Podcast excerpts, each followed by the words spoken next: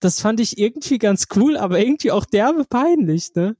Ja, aber das sollte halt so ein bisschen äh, wie Him oder so klingen. Ja, vor allem Ding, aber auch drei Jahre nachdem Him in war. Also im Endeffekt war Him schon wieder out. Ja, das war halt so eine zusammengecastete Popstars-Band. Deswegen war das halt grundsätzlich schon nicht cool.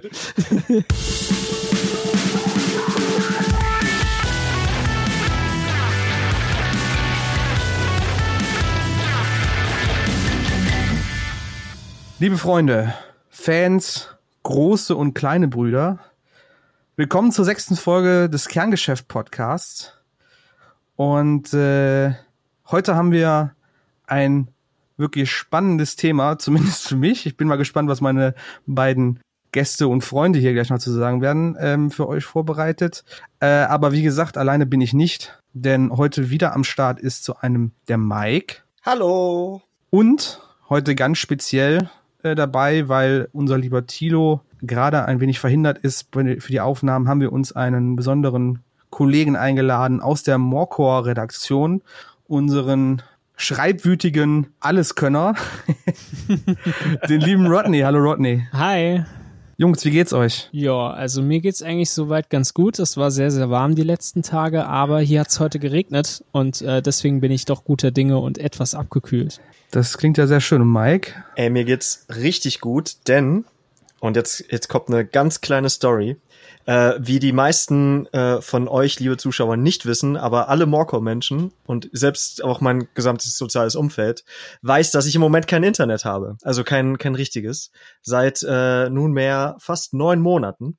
Äh, ja. arbeite ich mit irgendwelchen Datenvolumen, die die liebe Telekom mir zur Verfügung stellt. Und jetzt haltet euch fest, am 22. August kommt der Techniker und angeblich werde ich dann ans Netz angeschlossen.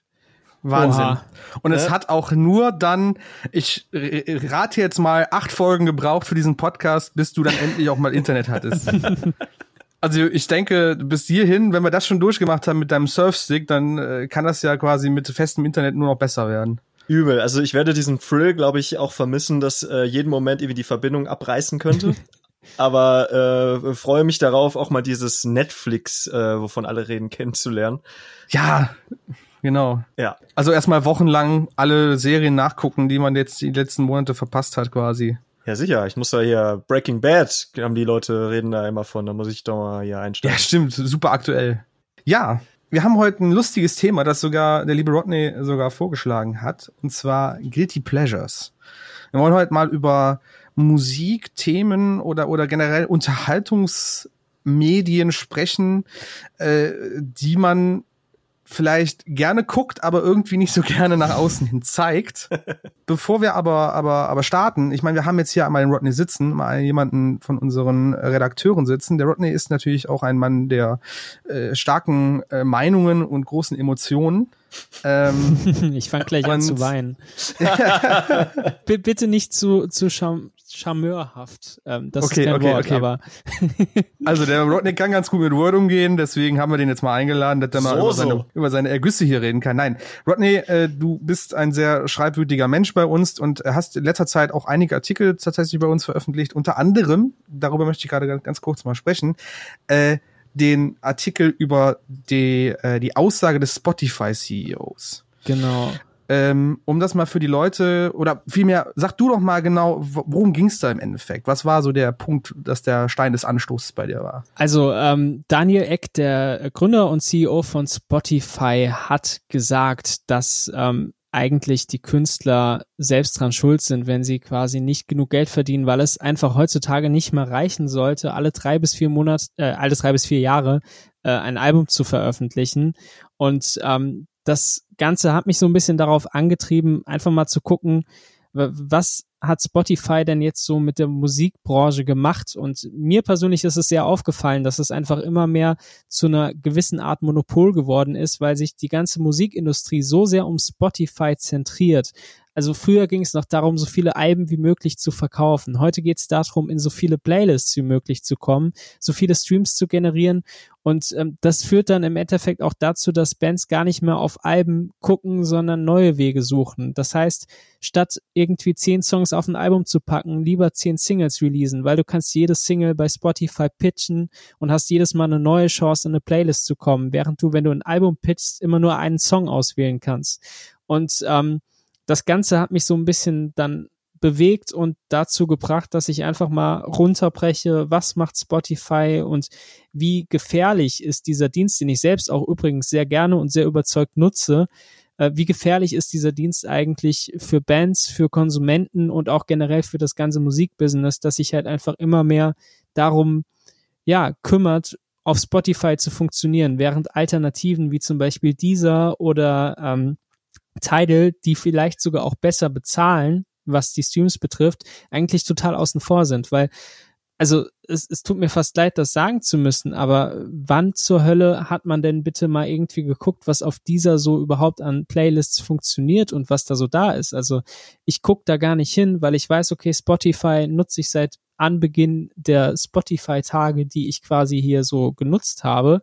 Und ähm, auch wenn ich weiß, dass es andere Plattformen gibt, die vielleicht auch für Künstler und Musiker besser funktionieren, weil sie mehr Geld ausschütten, bin ich da einfach irgendwie in Berührungsangst, weil es kein großer Name ist und ich so ein bisschen das Gefühl habe, dass Spotify einfach besser ist.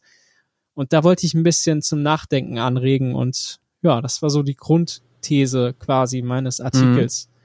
Mhm. Mhm. Mike, siehst du das? Bist du auch äh, Spotify-Nutzer? Äh, stimmst du da so ein bisschen mit Rodney überein oder äh, hast du da einen anderen Blickwinkel drauf? Ich bin auf jeden Fall auch Spotify-Nutzer, weil es äh, absolut praktisch ist.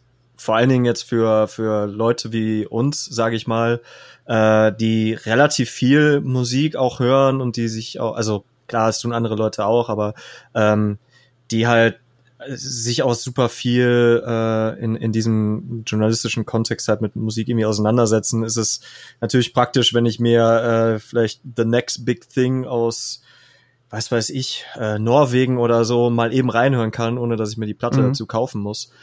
Äh, auf der anderen Seite, ich habe jetzt parallel mal schnell nachgeschaut, äh, weil ich es gar nicht im Kopf hatte gerade. Ähm, pro 1000 Streams, die ein Künstler so hat, kriegt er bei Spotify aktuell 3,50 Euro raus.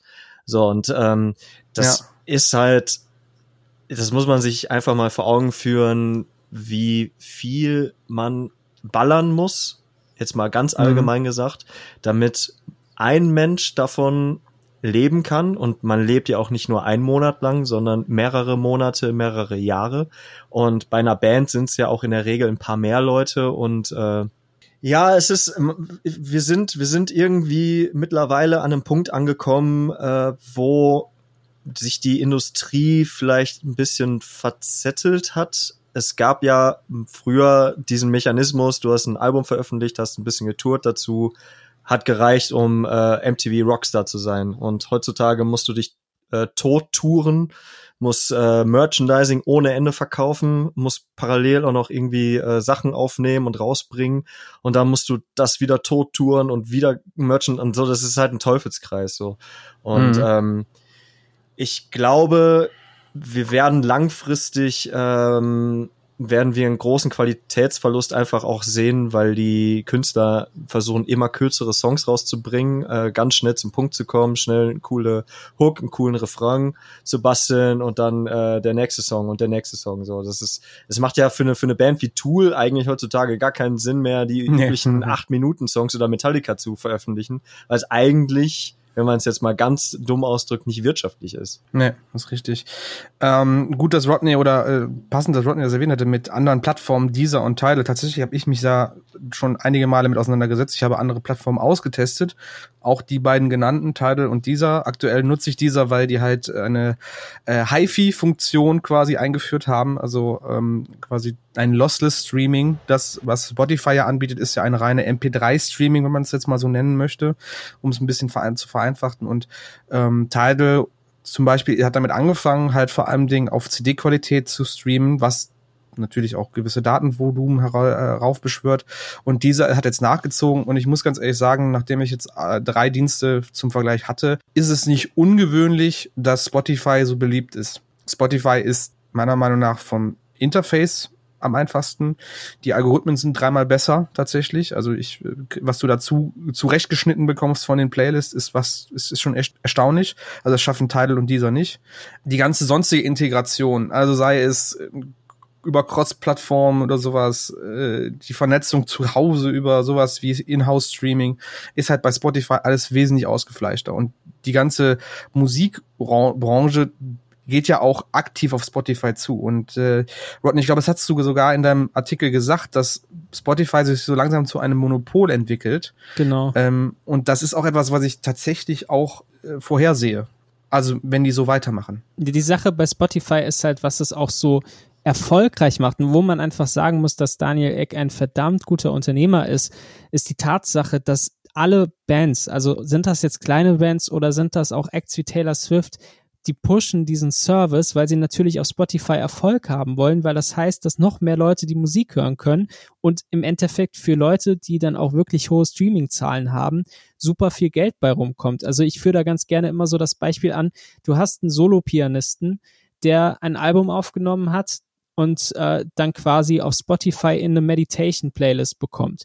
Solche Meditation Playlists oder Concentration Playlists sind super frequentiert, weil sehr viele Leute zu Hause sitzen und sich denken, hm, ich brauche Hintergrundmusik, die unaufdringlich ist. Dann guckst du, was da ist, dann hast du irgendwie Ambient Piano Musik und hast dann eben diesen Künstler, den du noch nie gehört hast, der eigentlich total unbeschrieben ist als Musiker, der aber in diese Playlist gekommen ist. Und wenn du dann weißt, okay, 1000 Streams sind 3,50 Euro und äh, du hast dann einen Track vom Album, der irgendwie 10 Millionen Mal gestreamt wird, bei einer Einzelperson, die das vielleicht wirklich einfach nur hobbymäßig nebenbei gemacht hat, kannst du dir vorstellen, wie viel Geld da auch mit generiert werden kann. Was natürlich jetzt in unserem Kontext, also wenn wir jetzt von kleineren Core-Bands oder auch größeren Core-Bands sprechen, da kommt nicht so viel Geld bei rum, weil die mhm. Hörerschaft mhm. nicht da ist. Aber wenn du jemanden ja. hast, der Mainstream-taugliche Musik macht, dann kannst du auch mit Spotify einen Arsch voll Geld machen. Mhm. Ja, auf jeden Fall. Ähm, ich würde jetzt mal daraus schließen, äh, dass halt du, wie wir eben von Mike schon gehört hatten, es war früher der, dieses, dieses, du bringst ein Album raus und gehst mal auf Tour und dann kannst du dich vielleicht zurücklegen und dann erstmal ein neues Album schreiben für ein paar Jahre. Jetzt sind wir in diesem Grind drinne, du released was, du gehst auf Tour, du gehst auf Tour, du gehst auf Tour, du musst released wieder was, du gehst auf Tour, du gehst auf Tour, du gehst auf Tour.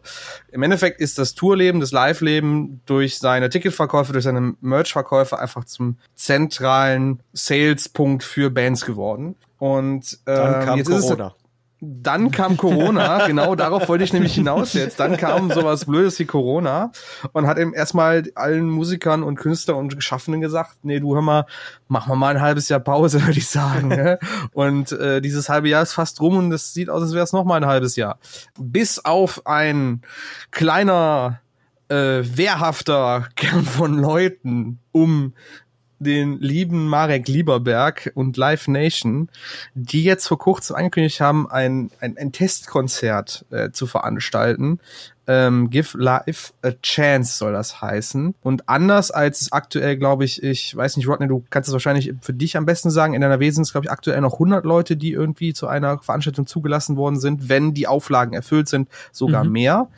Ich weiß nicht, wie es bei euch in Rheinland-Pfalz ist. Also bei uns ist es so, laut meinem aktuellen Stand darfst du, glaube ich, drinnen 250 Leute tatsächlich okay. einlassen, aber halt nur unter diesen äh, Abstandsregelungen mit Masken mhm. und so weiter und draußen ein bisschen mehr. Also wir haben hier teilweise auch schon Veranstaltungen, da sind dann auch so 200 Leute, mhm. aber größeres habe ich auch noch nicht gesehen, um ehrlich zu sein, auch wenn es okay. vielleicht möglich wäre. Ähm, okay. Aber wie jetzt genau der Stand ist und die Zukunftsperspektive, muss ich gestehen, weiß ich es nicht, weil ja, äh, aber worauf ich hinaus wollte, Marek Lieberberg mit seinem äh, Konzertprojekt Give Life a Chance soll 13.000 Besucher in, ich glaube, Arena? Schalke Arena oder? Ich weiß, glaube ich. Äh, nee, im Stadion in Düsseldorf. In, Im Stadion in Düsseldorf, genau. genau. Soll 13.000 Besucher dahin locken, unter anderem mit dem Lineup Brian Adams, Sarah Connor, Ray Garvey, The Boss Hoss, Joris und Michael Mittermeier. Also quasi unsere Kerngruppe an Menschen. erwartet heftige Breakdowns, Wall of Death und Circle Pits, nein, natürlich nicht, aber äh, mal, mal an so euch beide die Frage und vielleicht erstmal an Mike, äh, was hältst du davon? Äh, ich habe ich hab richtig mixed feelings bei der ganzen Sache. Ähm, ich habe mir da vorhin noch ein, äh, ein ZDF-Heute-Interview mit Marit Lieberberg durchgelesen und ähm, man liest halt raus, dass er auch bemüht ist, dem Ganzen so eine Symbolik äh, zu geben, dass die Industrie oder das halt, ja doch, also die, die, die Veranstalterindustrie halt versucht, irgendwie Zeichen zu setzen und sich natürlich auch auszuprobieren, inwieweit man jetzt langsam wieder anfangen kann. Ähm, ich habe aktuell irgendwie kein gutes Gefühl dabei, in irgendeiner Form mich mit mehreren, in Anführungsstrichen mehreren Leuten irgendwo an einem Ort zu begeben. Dafür ist es irgendwie, da bin ich noch nicht bereit für, auch wenn ich richtig Bock habe auf Konzerte. Ähm, ich kann auch dem, dementsprechend auch noch nicht beurteilen, inwieweit ich jetzt äh, auf so eine Bierbank-Konzertgeschichte, also wie viel Bock ja. mir das macht, ne? Und ähm, ja, aber also die Rahmenbedingungen sind ja halt natürlich auch die, es gibt nur Sitzplätze, anderthalb Meter genau, Sicherheitsabstand, genau. Alkoholverbot, Maskenpflicht auch während des Konzerts, äh, genau. personalisierte Tickets, äh, hinterlegte Kon äh, Personaldaten natürlich. Damit Festgelegte Ein- und Auswege gibt es da. Genau. Ähm, ja. Ja, genau. also es ist, aber es ist halt wie es ist. Also ich, ich meine, wir müssen halt irgendwann wieder versuchen, das, das Ding ans Laufen zu bekommen. Und äh, jetzt hier am 22. August wird auch Tim Bensko in Leipzig noch äh, vor 4000 genau. Leuten ein Konzert geben. Das ist allerdings dann Indoor, also nicht, nicht in einem Stadion. Ja. Das ist halt noch mal was anderes, finde ich. Aber das ist halt bei dem sogar, bei Bensko ist es, glaube ich, sogar ein, ein Feldversuch, also eine wissenschaftliche Studie dazu, welche Auswirkungen das hat. Beim Lieberberg ist ja so, er versucht ja quasi das Konzept an das, was die Regierung vorgibt, hat, anzupassen mal an Rodney die Frage. Du bist ja selber auch Veranstalter. Ja. Kannst du in ungefähr den Aufwand, den wir jetzt, der jetzt da mehr entsteht, irgendwie greifen? Also ich persönlich kann es nicht direkt greifen, ich kann es mir nur grob vorstellen, äh, möchte aber noch kurz anwählen, äh, dass äh, ich ein bisschen Angst habe, dass aus diesen 13.000 ganz schnell 1,2 Millionen werden, weil das hatten wir die letzten Wochen ja schon mal. Da muss man heutzutage wirklich, wirklich aufpassen. Ne? Äh, also quasi äh, zweite Welle mit Anlauf, ja. Genau, äh, absolut. ähm, die Sache ist die, also ich glaube, es ist auf jeden Fall schon sehr viel mehr Aufwand, gerade was die Sicherheitskonzepte und die Abstandsregeln betrifft. Ähm, du wirst keine Leute haben, die durch die Gegend laufen und äh, Bier verkaufen, aber dafür Leute haben, die durch die Gegend laufen und Sachen desinfizieren. Ich glaube, dass das ein sehr großer äh, Störfaktor sein kann und ähm, auch generell, ich denke, du brauchst sehr viele Leute als Ordner, um eben gewährleisten zu können, dass diese mhm. Regelungen alle eingehalten ja. werden, weil 13.000 ist auch meiner Meinung nach ehrlich gesagt zu viel. Also ich finde das für den ersten Versuch total übertrieben. Ich denke, äh, auch eine Personenanzahl von 2000 Leuten macht schon genug Mühe, das alles durchzusetzen. Und ähm, was natürlich auch noch so eine Sache ist, dieser ganze Platz. Also wie kriegt man 13.000 Leute sozial distanziert so platziert? Also da muss logistisch einfach sehr, sehr viel an mhm. Arbeit geschehen und ich glaube, dass darin die ganze Problematik liegt und einfach ein Riesenaufwand und sehr viele Stellen, die einfach jetzt nicht Bier zapfen, sondern halt einfach Ordnertätigkeiten äh, betreffen. Und ich könnte mir auch vorstellen, dass die An- und Abreise sehr, sehr, sehr problematisch wird, auch weil es sehr mhm. viel Zeit in Anspruch nehmen wird. Ja. Ja, äh, lustigerweise, ich weiß nicht, ob ihr das wusstet, aber das war quasi äh, die erste Reaktion darauf, nachdem das angekündigt war, war kam von der Landesregierung, äh, die da sagte, ja, da wussten wir eigentlich nichts von. wir wurden nicht eingeweiht. Also Lieberberg, äh, wie gesagt, Mike hat es schon eben erwähnt, mit diesen festen äh, Regeln, an die sich alle halten sollen. Äh, die, Lieberberg sagt, wir machen das alle nach, nach den rechtlichen Hygienevorschriften und Abstandsregeln, wird das alles eingehalten keine Ahnung, ich finde bei der Größe ein Konzert, was sie davor haben, einfach zu sagen, ja, wir machen das schon richtig, alle weihen die Landesregierung nicht mit ein, äh, ne, was sie nicht, was sie nicht, was sie nicht weiß, weiß, macht sie nicht heiß und nach dem Motto. Kriegen die nicht mit. kriegen die nicht mit, nein, nein. Ähm, ja, also ich finde das auch sehr spannend, muss ich ganz ehrlich sagen. Ich bin auch mal also ich frage mich, wie die Reaktion sich auch in den Verkäufen äußert, wie viele Leute tatsächlich kommen, ja. wie viele Leute da auch Bock drauf haben, was die Leute nach dem Konzert sagen. Ich meine, Rodney hat es gerade angesprochen, die Abstandsregeln müssen eingehalten werden. Du hast halt keine Leute, die Bier verkaufen, du hast also da rumlaufen Bier verkaufen, du hast Leute, die da rumlaufen und desinfizieren werden. Und das was ja was ja auch so ein bisschen die ganze Konzertstimmung ja auch gut runterziehen wird. Auf jeden Fall. Und äh, da bin ich einfach mal gespannt, was daraus wird. Nichtsdestotrotz finde ich halt den, den, den, den Vorstoß schon sehr gewagt von Herrn Lieberberg und seinen Kollegen. Also jetzt Mitte, Mitte August ähm, Stand jetzt ist die gibt's noch Tickets für alle Kategorien. Ja, Mensch, wer hätte das gedacht? Ja, und äh, also es wäre es wäre natürlich brutal, wenn das Ding einfach nicht ausverkauft wird. Man Ja. äh, halt sagt, ja, wir, wir machen halt, das ist ja im Festival im Grunde. Also hier steht zwar Stadionkonzert in Düsseldorf, aber bei äh, sechs Künstlern kann man durchaus schon von einem kleinen Festival, also so wie Rock im Pott oder so, ist ja ein ähnliches Mm, Format, Ja. äh, sprechen.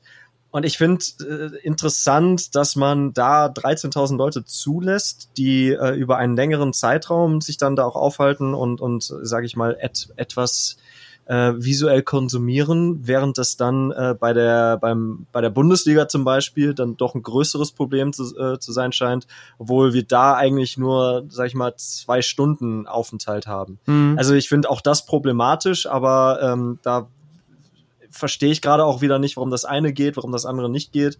Das ist aber auch äh, die Sache, die gerade während Corona einfach komplett undurchsichtig ist, weil gefühlt zu jeder zu jeder Sparte und egal was du machst, gibt's immer zwei bis drei verschiedene Möglichkeiten, wie es richtig ist oder falsch ist. ja, hm, klar. Außer natürlich, dass man Masken tragen sollte. Also versteht mich ja, Ja. nicht falsch. Auf jeden Fall. Auf Aber jeden dann, Fall. dann, dann verstehe ich nicht, warum spielen dann nicht Slipknot? Weißt du, die haben wenigstens eine Vorbildfunktion. Ja, ja, pass auf, äh, weil gu guter Punkt. Äh, es, es, wurde, es wurde in diesem Interview auch gesagt, dass man äh, quasi damit auch festgestellt hat, oder irgendwo habe ich einen Kommentar gelesen, dass man äh, gesichert hat, dass es keine Moshpits und, und so geben kann, weil, weil die Mucke das halt auch nicht hergibt. Tja, aber Ja, gut. Ich, ich frage mich halt bei dem Line-Up so, warum hat man sich da nicht marketingtechnisch ein bisschen was mehr überlegt, ja?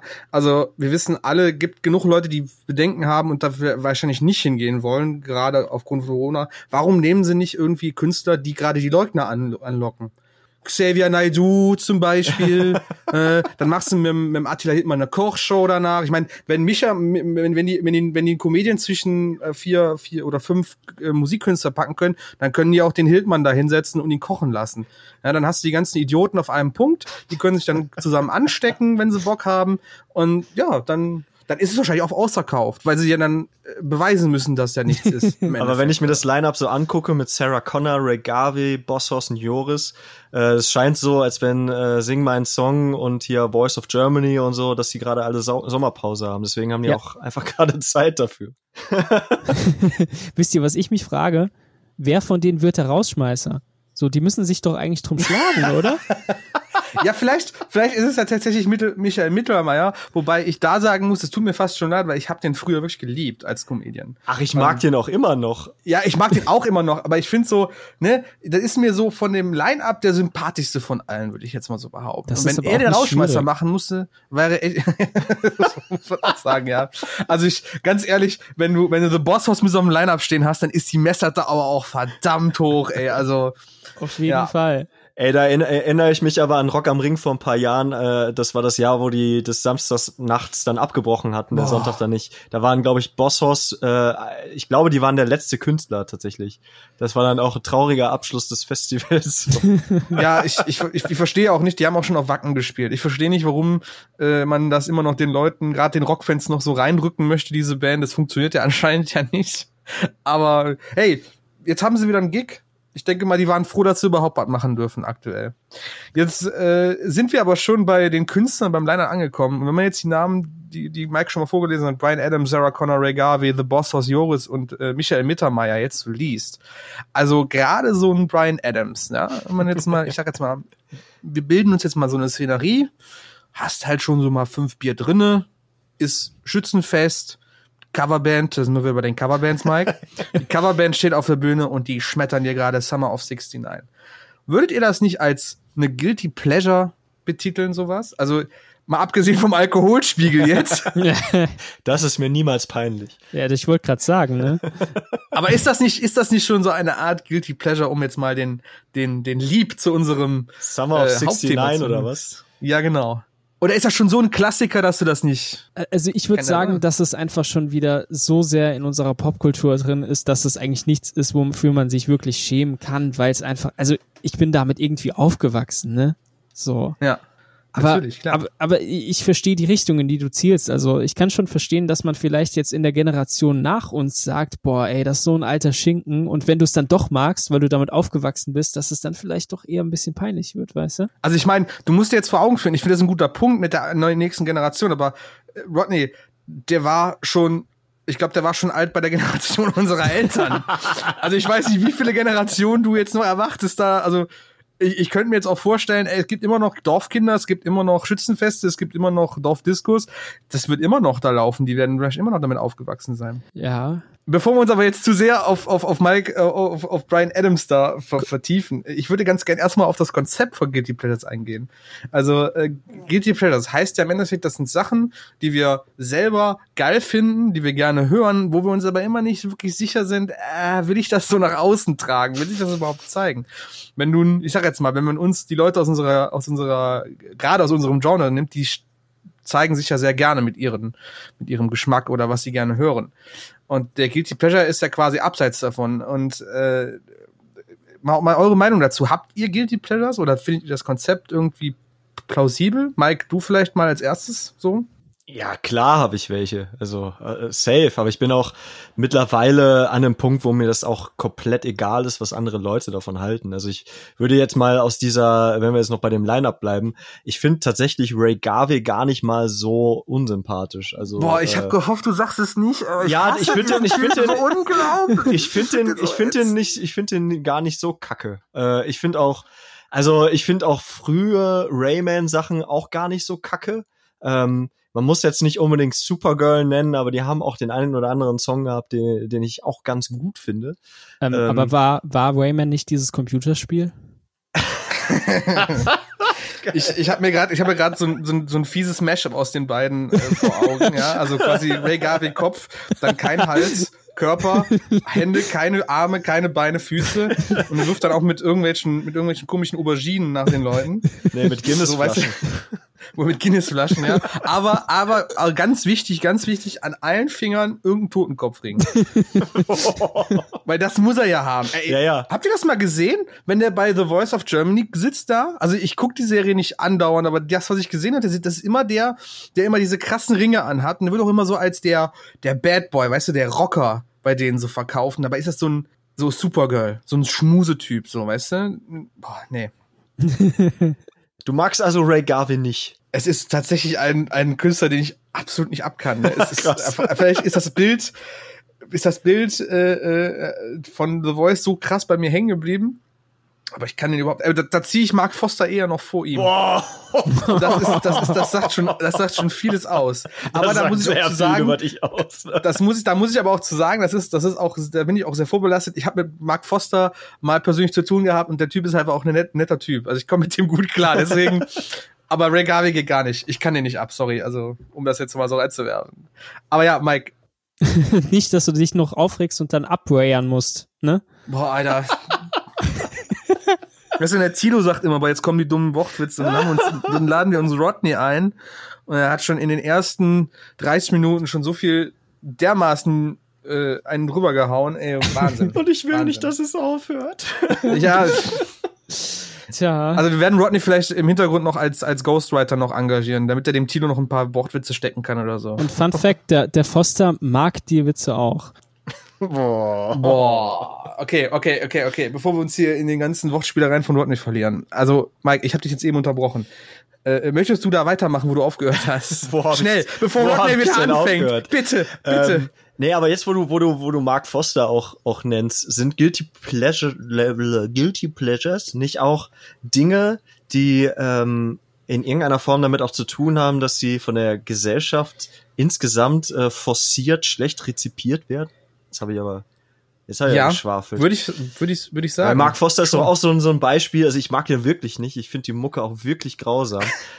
Aber das ist ja auch so einer, der in der ähm, in den Medien auch einer der ersten deutschen Künstler ist, der sofort durch den Kakao gezogen wird. Das ist ja, Ja, auch bei bei bei Nickelback von mir aus so die die die Ja. ja die jeder findet die Scheiße, aber ich glaube die allermeisten kennen vielleicht auch nur zwei Songs von denen und wissen gar nicht, warum die die Scheiße finden. Ich würde es sogar anders behaupten. Viele Leute hören die, also viel mehr Leute hören die, obwohl sie es nie zugeben würden, weil und sich da auf diesen Hass, auf diesen Hate-Train mit aufsteigen. So, was so. gerade in ist. So. Ja, also ich, ich glaube das schon so. Also ich finde Nickelback zum Beispiel gerade super interessant, weil ich weiß nicht, ob ihr euch erinnert, aber vor so drei Jahren oder so hat Nickelback mal eine Single rausgehauen, die ultra hart war und ultra gut war. Und ich erinnere mich noch dran, ich habe damals bei Jens noch geschrieben Und wir, wir hatten eine halbe Stunde Diskussion darüber, ob wir einen Artikel drüber bringen. Und ich habe dann geschrieben, ich habe dann tatsächlich geschrieben von wegen, äh, dass die neue Nickelback-Single einfach jantet, in Anführungszeichen. Und das war mit Abstand der bestgeklickste Artikel auf dieser ganzen Website. Natürlich. Und ich finde den Song immer noch gut. Feed the Machine war das, oder? Genau, genau. Richtig guter Song einfach. Ich finde den auch gut. Ich finde den auch wirklich gut. Und äh, jetzt mal, no, no, also, kein Scheiß. Nickelback, gerade wenn man mal in die Alben, also die, den Alben sich mal mehr Zeit gibt oder zumindest mal das nimmt, was nicht gerade in den Charts lief, so was wie How You Remind Me oder sowas, äh, da sind auch mal ein paar ordentliche Riffs dazwischen. Also da, da pff. Ich, ich finde auch Nickelback auch nicht so kacke, wie man die äh, darstellt. Also vor allen Dingen so Songs wie äh, Flat on the Floor oder äh, See You at the Show oder so, das sind ja alles irgendwie frühere Hits von denen gewesen. Äh, mhm. Höre ich mir heutzutage auch noch ganz gerne an, aber die haben auch zu Recht, weil äh, Kollege Chad Kruger halt auch, glaube ich, ein, ein Trottel ist in, in vielerlei Hinsicht, haben die einfach diesen Hate so krass abbekommen, dass man ja, also wer, wer sich heute noch als Nickelback-Fan äußert, der, der hat halt automatisch verloren. Das ist halt das Problem. Ja, äh, Rodney, wie, wie, was ist denn mit dir? Hast du, also glaubst du an das Konzept der Guilty Pleasures oder hast du auch Guilty Pleasures, wo du sagst so, äh, das ist mir eigentlich, also es ist mir fast schon peinlich, dass ich das mag? Also ich muss sagen, früher war das auf jeden Fall alles mal ein bisschen mehr, aber ich glaube, das ist was, da wollen wir ja später noch mal ein bisschen drüber reden. Genau. Ähm, also, wenn ich so drüber nachdenke, ja, so zwei, drei Sachen gibt's, wo ich mir nur denke, also ich weiß nicht, ob ihr das kennt, aber es gibt Musik, die höre ich einfach lieber, wenn ich alleine bin weil ich nicht möchte, dass irgendjemand das mitbekommt. Ja, das, das, das, ist quasi das, worüber wir gerade die genau, ganze Zeit sprechen. Genau. Also erzähl bitte, ich bin kommt's. super gespannt. Ey. Also es ist halt so ein bisschen früher, als ich noch ein bisschen, also jetzt bin ich schon wieder beim Früher, aber da muss es anfangen, weil sonst macht das keinen Sinn. Da habe ich dann halt immer so ein bisschen äh, ruhigere Sachen ganz gerne gehört, wenn meine Mutter nicht zu Hause war, weil ich wollte natürlich so richtig hart wirken und wollte nicht, dass sie denkt, oh, guck mal, hörst du jetzt auch ruhigere Sachen oder sonst was, ne? Also total bescheuert. Aber ich weiß nicht, ich habe dann immer heimlich Paramore gehört, weil da war dieses Video von ähm, Twilight, was übrigens auch eine Guilty Pleasure von mir war, weil ich fand den Film gar nicht scheiße. Aber das, das, das, das konnte ich doch damals mit 17 keinem erzählen, dass ich irgendwie die Code von Paramore voll geil finde und Twilight ist irgendwie voll der schön gemachte Film. Nee, ey, äh, wo wäre ich denn hingekommen, ja? Also, keine Ahnung du hättest alle Patches von deiner Kutte abreißen können und du hättest nicht mehr in die Metal-Kneipe gehen dürfen. Da hätten sie dir kein Bier ausgeschenkt, wenn das rausgekommen wäre. Ja, das, das, ist, das ist halt so die Sache. Und ich habe das teilweise immer noch heutzutage, so wenn ich dann hier zu Hause bin und alleine bin, dann höre ich manchmal Musik, wo ich mir denke, die höre ich jetzt, weil ich einfach komplett für mich bin und weil ich nicht irgendwie dann diese Frage bekomme, hm, was hörst du denn da? Ne? Also falls ihr das kennt, ich weiß nicht, vielleicht bin ich auch komplett eigen einfach. Ganz nee, eigenartig. Nee. Ja, total eigenartig. Also, wer hört denn hier Paramore, Alter? Ist für ein Loser? Ja. Nein, äh, kann ich kann ich vollkommen nachvollziehen tatsächlich. Äh, lustigerweise, wir haben ja eben über Spotify gesprochen und die Funktion Spotify zeigt ja tatsächlich, wenn du gewissen Leuten folgst, auch das an, was die hören. Ja. Und ich bin eigentlich ein Mensch, ich versuche dieses Konzept Guilty Pleasures einfach komplett zu ignorieren. Also ich möchte einfach nicht äh, Guilty Pleasures haben. Für mich ist das, was ich höre, ist die Musik, die ich gut finde. Sei es drum, warum ich sie gut finde, aber ich höre sie und ich finde sie gut. Also möchte ich sie auch hören und wenn das Leute mitbekommen, ja, von mir aus. Aber ich will mich eigentlich nicht für das, was ich höre, schämen. Und ich ertappe mich aber jetzt aktuell dabei. Ich bin halt, wie gesagt, noch in dieser, in diesem, in dieser Test, in diesem Testmonat von dieser drinne. Und ich ertappe mich halt dabei, wie ich jetzt auf dieser, weil ich da niemanden habe, der das nachprüfen kann, irgendeine Mucke höre, die ich mir auf Spotify niemals trauen, niemals trauen würde. Also wirklich, ähm, ich meine, ich habe das äh, äh, im letzten ähm, in unserer in unserer Gastfolge mit, also wo Mike und ich zu Gast bei Thank You for the Music waren. Übrigens viele Grüße an die beiden. Äh, die, die Folge ist super gut geworden und ich möchte jeden, äh, der jetzt hier zuhört, ermutigen, sich die danach auf jeden Fall auch anzuhören. Ähm, habe ich glaube ich schon mal so ein paar Mal gesagt. Ähm, ich ich habe in den letzten Monaten dank einem Kumpel äh, den, oder den Einfluss eines Kumpels halt immer mehr so den Bezug zu Deutschrap gefunden. Jetzt nicht unbedingt zu den Agro-Berlin-Zeiten so, ja, also Sido, mein Blog ist jetzt nicht unbedingt mein Favorite-Hit, aber ähm, ich, ich, Morcor-Team weiß das bereits, ich bin halt ein sehr großer Apache-Fan. Ja. Ähm, genau, äh, ich äh, bin mittlerweile großer Rin Fan, den ich anfangs auch total ätzend fand, aber ich habe mir das letzte Album Nimmerland angehört und war total, also es hat ein bisschen gedauert, aber irgendwann war ich voll drin. Und äh, jetzt auf dieser, also ne, bei den beiden kann man das noch irgendwie irgendwie begründen so. Und jetzt bin ich auf dieser ganz alleine und dass mir über jemand über die Schulter guckt. Und jetzt fange ich halt an, so Sachen wie wie wie UFO 361 zu hören. Ich weiß nicht, ob euch der Name was Ja. sagt. Oder oder Jesus oder ähm, äh, Summer Jam und und Gringo und und Casey Rebel und und Luciano und Shirin David und ich ich sinke da in so einen Sumpf von asozialen so- von Asozialitäten ab, wo ich ey, wenn ich das meinem meinem meinem äh, 18-jährigen Ich erzählen würde, der würde mir einen Vogel zeigen. Alter, das ist wie das Alter- Cast von Berlin Tag und Nacht, ey. Ja, es, ist, es, es klingt auch wie das Cast von Berlin Tag und Es Nacht. sieht auch so aus. Das ist quasi der Soundtrack zu dieser Scheißserie. Aber ich, ich weiß nicht warum, aber es gefällt mir. Und Also ich weiß, was du meinst, weil da fällt mir auch noch was ein. Ich habe ja zwei Jahre beim ZDF in der Musikredaktion gearbeitet und ich habe quasi den halben Tag einfach nur neue Sachen angehört und eingepflegt. Und da habe ich super viel Deutschrap gehört und super viel Deep House und sonst was. Und wo wir es eben auch von Spotify hatten, manchmal findest du dann Sachen, die findest du gut und hörst dir die dann auch privat nochmal an oder zeigst die Leuten. Und ich hatte dann bei Spotify immer diese Hemmschwelle, dass ich es nicht eingeben wollte, weil ich wusste, wenn ich mir das Ja. jetzt anhöre, dann haut mir Spotify das einfach in meine scheiß Release-Woche, dann Genau. haut's mir in den äh, Jahresabschluss und sonst was und du wirst das nie wieder los und jeder sieht das.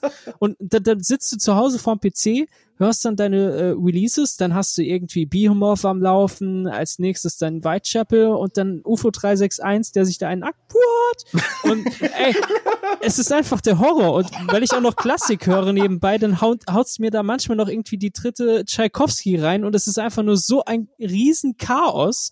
Und es ist richtig unangenehm, wenn ich mir dann denke, oh, machst mal eine Playlist an, hast Leute da und die denken sich auch nur so, ey, Alter, du, du schwankst hier zwischen Arte nachts um drei bis hin zu mittags RTL 3. WTF. es ist halt wirklich, es ist halt wirklich verboten Scheiße eigentlich. Ja. Gerade, ich, ich hab, da gibt's, es gibt einen Song von, von, von, äh, von äh, Summer Cem und äh, Farid Bang. So. Der heißt Donatella. Der Text ist hochgradig sexistisch. Ich hasse diesen Text. Der, der, die, die, die Lyrik dahinter, ja, also was sie sich an Reimen und sowas überlegt haben, es, es ist unglaublich scheiße. Und es wird quasi mit dem Feature von Farid Bang nur noch beschissener eigentlich. Das Autotune macht richtig viel Arbeit. Du, du hörst es quasi, wie das Autotune da massiv Arbeit reinsta- reinsteckt, damit das halbwegs gerade klingt, ja. Aber ich weiß nicht, warum ich den jetzt in den letzten Tagen so oft gehört habe. Ne? Also, ich, also wirklich, hört euch mal, hör, ich, ich hört euch mal die Hook davon an, wenn Summer Jam äh, irgendwie äh, dann die Hooks singen, Donatella, Donatella, und du merkst richtig, wie dieses Autotune im P äh, wirklich im, im Clipping ist, weil es nicht mehr weiß, wohin. Weil er einfach so, so schief eigentlich ist, aber das Autotune ist wieder rausdreht. Also ich finde total faszinierend, warum mich das so hookt, aber ja, ich tatsächlich ist das dann für mich meine guilty pleasure. Also ich habe dann wieder, ich habe wieder geschafft, dass es, dass ich eine guilty pleasure habe. Ähm, aber wo du sagst mit dem Auto, also wenn du als Rapper erfolgreich sein willst heutzutage, dann musst du erst dein Auto tunen und danach benutzt du das Autotune. Das war mindestens mindestens so mies wie die Rhymes von Summer Jam und Farid Bang. Da kannst du wohl für, Alter. Da kannst du wohl für. Aber dir gefällt's scheinbar, ne? Ja, das ist ja das Schlimme. Mir gefällt's halt. Das ist das Problem. Ey, du hast vorhin, äh, du hast vorhin Sido angesprochen, ne? Habe Ja. ich, hab ich mal erzählt, wie ich fast äh, auf die Fresse bekommen habe von dem Security von Sido? Nee. Nee, jetzt will ich's hören. Ähm, ich habe ich hab ja hier mit, mit O-Card Clothing so ein, so ein kleines Klamottending gehabt und damit war ich äh, immer wieder auf Festivals und äh, vor ein paar Jahren war ich auf dem sogenannten Spack-Festival.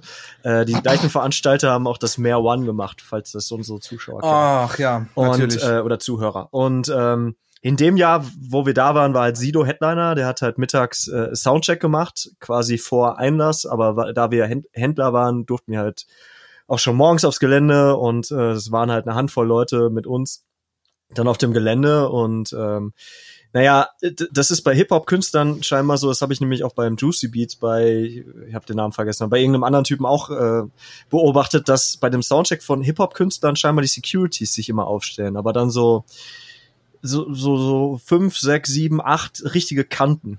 Also die dann nur darauf achten, dass man, dass man keine Fotos und keine Videos macht von dem, was da passiert.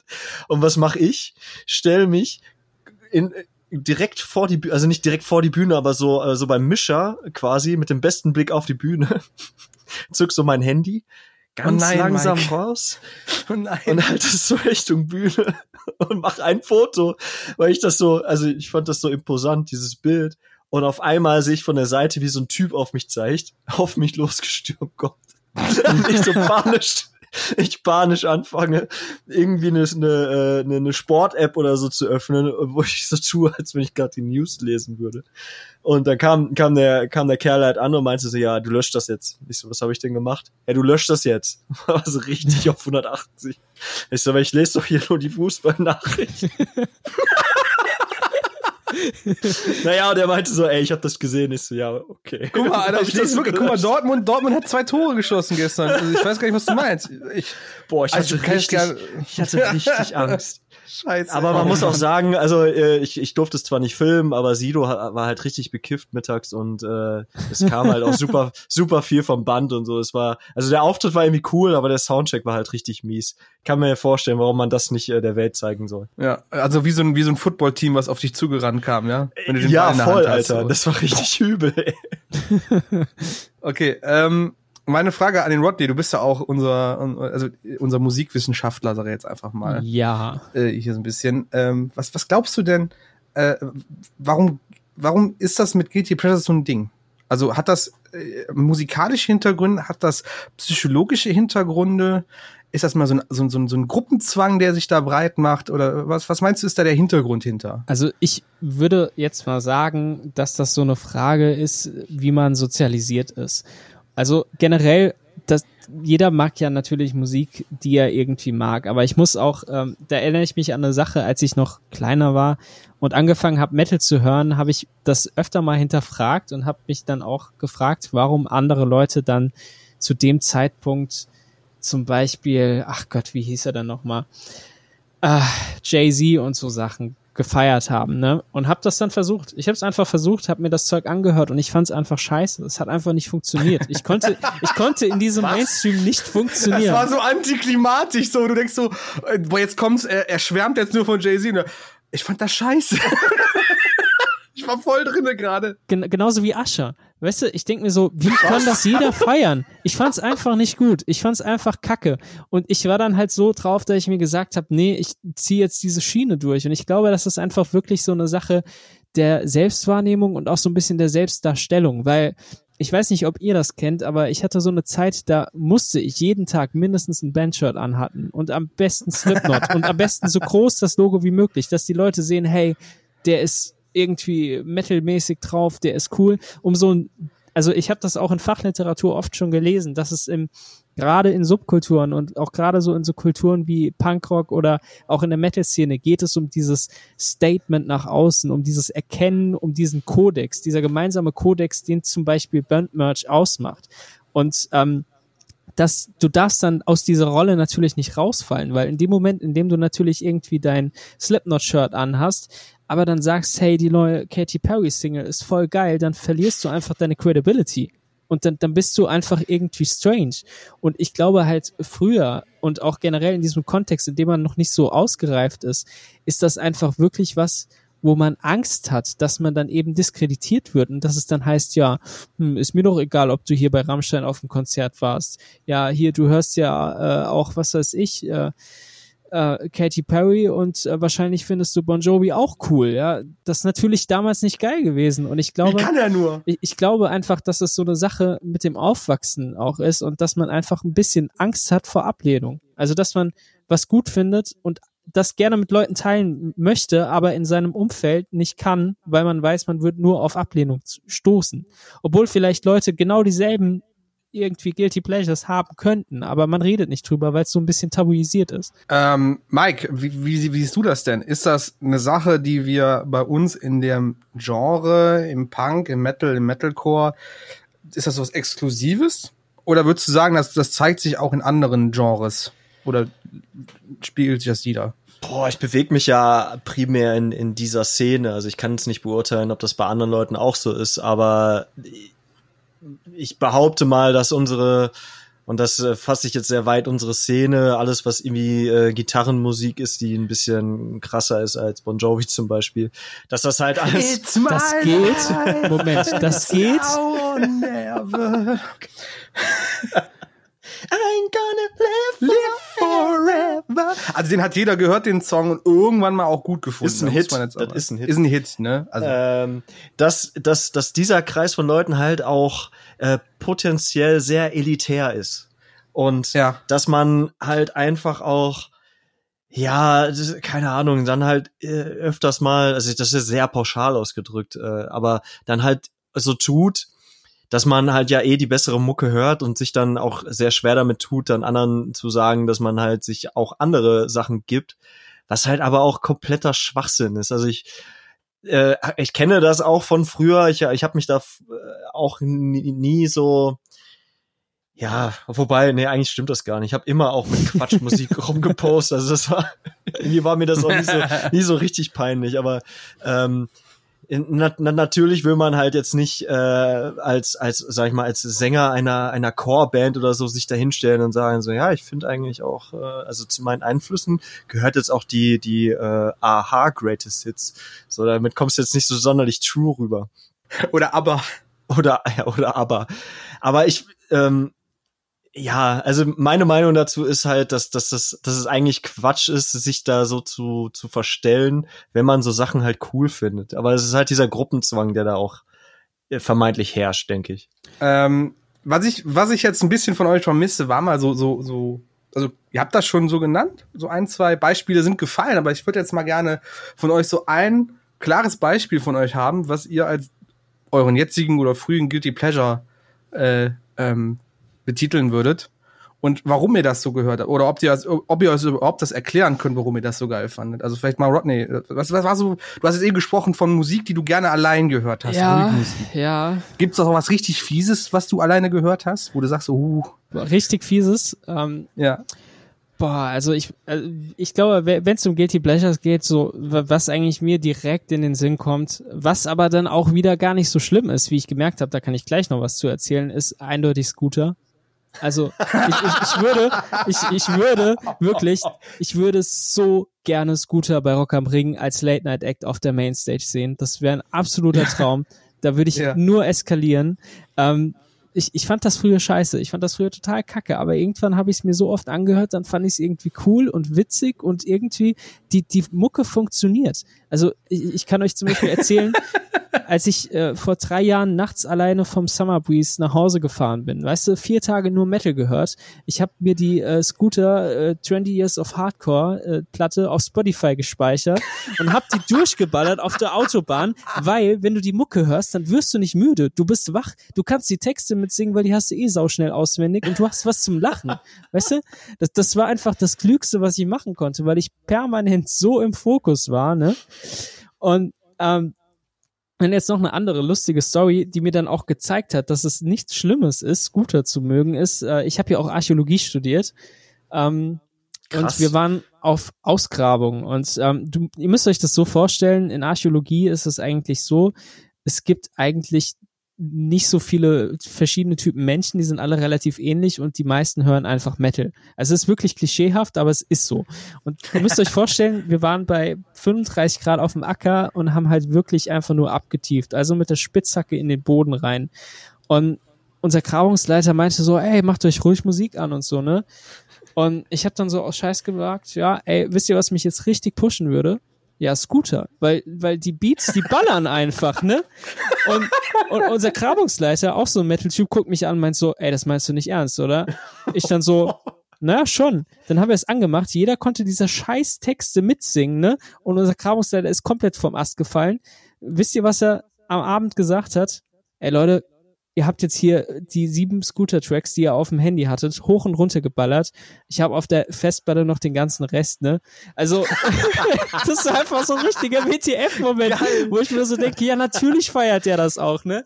Und am Schluss haben wir halt einfach die ganze Zeit diese Scheiße mitgesungen auf dem Acker und sind komplett verblödet. Aber es hat halt einfach Spaß gemacht, weil es halt auch keinem mehr peinlich war, ne? Ja, ich meine, ganz ehrlich, also sei es jetzt das Auto nachts auf dem Weg zurück von irgendeinem Metal-Festival oder jetzt da auf dem Acker zu stehen bei 35 Grad und die Spitzhacke in den Boden zu rammen, wenn den HP Baxter mit dem Megafon an, am Ohr kitzelt, dann, dann machst du halt, ne? Ich glaube, äh, ganz ehrlich, also Hans-Peter, nehmen wir mal beim Namen, ja? Hans-Peter hat ja seine Karriere darauf aufgebaut, einfach mit dem Megafon im Mikro zu schreien. Also der kann ja nicht wirklich singen, er, er brüllt ja nur. Und Ja, eben. meistens immer so, so 80er Jahre Actionfilm, ein One-Liner im Endeffekt, ja. Also hier, how much is the fish, äh, Scooter, faster, harder, keine Ahnung. äh, ist, klar funktioniert das. Natürlich. Zum Pumpen funktioniert das Ey, wunderbar, vor allem, äh, ich. es, unser Tag fing an mit äh, Take off your shirts and wait for further instructions. ja? Also, wie gut passt das bitte? Was denn für eine Szene? Du hast da so, so, so zehn Leute, weißt du, nur Metalheads mit der Spitzhacke und die da auf dem Acker stehen und dann hast du Scooter volle Suppe am Laufen. Ey, geil. Aber Finde ich, richtig gut. Wa- Was man bei Scooter halt aber auch nicht äh, vergessen darf, Scooter ist der Grundstein für alles, was heutzutage Eurodance ist, für diese ganze Hausszene, ey. Das ist, Ja, ja, klar. das ist so wichtig gesehen, also jetzt auch so auf, auf die ganze Musikgeschichte gesehen, ist das so eine enorm wichtige Band gewesen und die wird so diskreditiert, weil es halt einfach so Ballermucke ist, die irgendwie so nicht Techno ist, aber halt irgendwie auch nicht Haus, sondern einfach nur, yo, ey, ich erzähle euch jetzt mal was, was weiß ich, äh, Respect to the Man in the Ice Cream Van und äh, yo, ich hole mir jetzt einen Hotdog und äh, danach knall ich mir drei Bier rein. Maria, danke, yo. I like it loud. Äh, Junge, ja, ich, ich kann, der Wirkung von Scooter kann ich mich nicht auch nicht widerstreuen. Wenn ich es höre, finde ich es auch lustig und, und gehe auch gut drauf ab. Ich möchte an dieser Stelle noch eben, äh, es gibt es gibt ein großartiges Video auf YouTube, äh, wo Scooter im ZDF Fernsehgarten auftritt mit einem Hit-Medley. es ist fantastisch, wie die alten Leute da völlig schockiert auf ihren Bänken sitzen, während Ohne da Scheiß. halbnackte Ladies äh, zu den Klängen von Scooter rumhüpfen. Es ist völlig abgefahren. Das Ding ist halt, ich, ich kenne ich kenn das Video und ich, irgendwie finde ich jede Szenerie außerhalb eines Scooters-Konzert, wo Scooter dann auf einmal auftaucht, immer bizarr. Sei es irgendwie, äh, was war das irgendwie? Es gab doch mal die Sendung von Joko und Klaas irgendwie, mein bester Feind oder sowas. Ja. Ja, Ja. wo die Leute auf Challenge schicken mussten. Dann gab es da irgendwie diese Challenge, die mussten durch einen stockdunklen Raum sich durchtasten, mussten dabei irgendwelche Matheaufgaben lösen, wurden halt von der Seite die ganze Zeit irgendwie außer, so, ne, so außer Konzentration gebracht, durch, durch Fallen, durch Rumschubsen, durch Gerüche, durch äh, Störgeräusche, so. Dann läuft da einer durch, weißt du, sieht nix, ist sich am Durchtasten, aber man kommt von der Seite HP Baxter mit dem Mikro, mit, mit dem Megafon, yeah, I am the horseman. Und der Typ muss gerade so eine Matheformel lösen. Und ich finde diese Szenerie einfach so bizarr, ne? Schätzt da, und der, der HP Baxter, der fängt dann an, ne? Der geht dann alle Lines durch, die er hatte. How much is the fish? Yeah. Respect the man in the ice cream van, so, weißt du, aber auch, auch so ein Meter vom Ohr von dem Typen, ne? Mit dem Megafon. Das ist halt, es war halt so lustig, das anzusehen. Geil. Und eine andere Situation, verstehen Sie Spaß oder sowas? Ich weiß es nicht mehr. Auf jeden Fall, äh, eine Frau wollte ihren Mann überraschen. Der Mann ist übelster Scooter-Fan, was mich, äh, also sich, sich hinzustellen, zu sagen, Scooter ist mein absoluter Lieblingskünstler. Also nicht so, versteht ihr, wie ich das meine? Der Rodney und seine ganzen Kollegen sind halt Metalheads, aber finden Scooter cool oder lustig und können die mitsingen. Aber sich als Mensch dahinzustellen, sagen, ja, ich finde Scooter richtig geil und ich eigentlich alles andere so okay, sich da hinzustellen. Und hat dann eine Frau gesagt, okay, mein Mann ist super Scooter-Fan, ich möchte, dass wir Scooter einladen.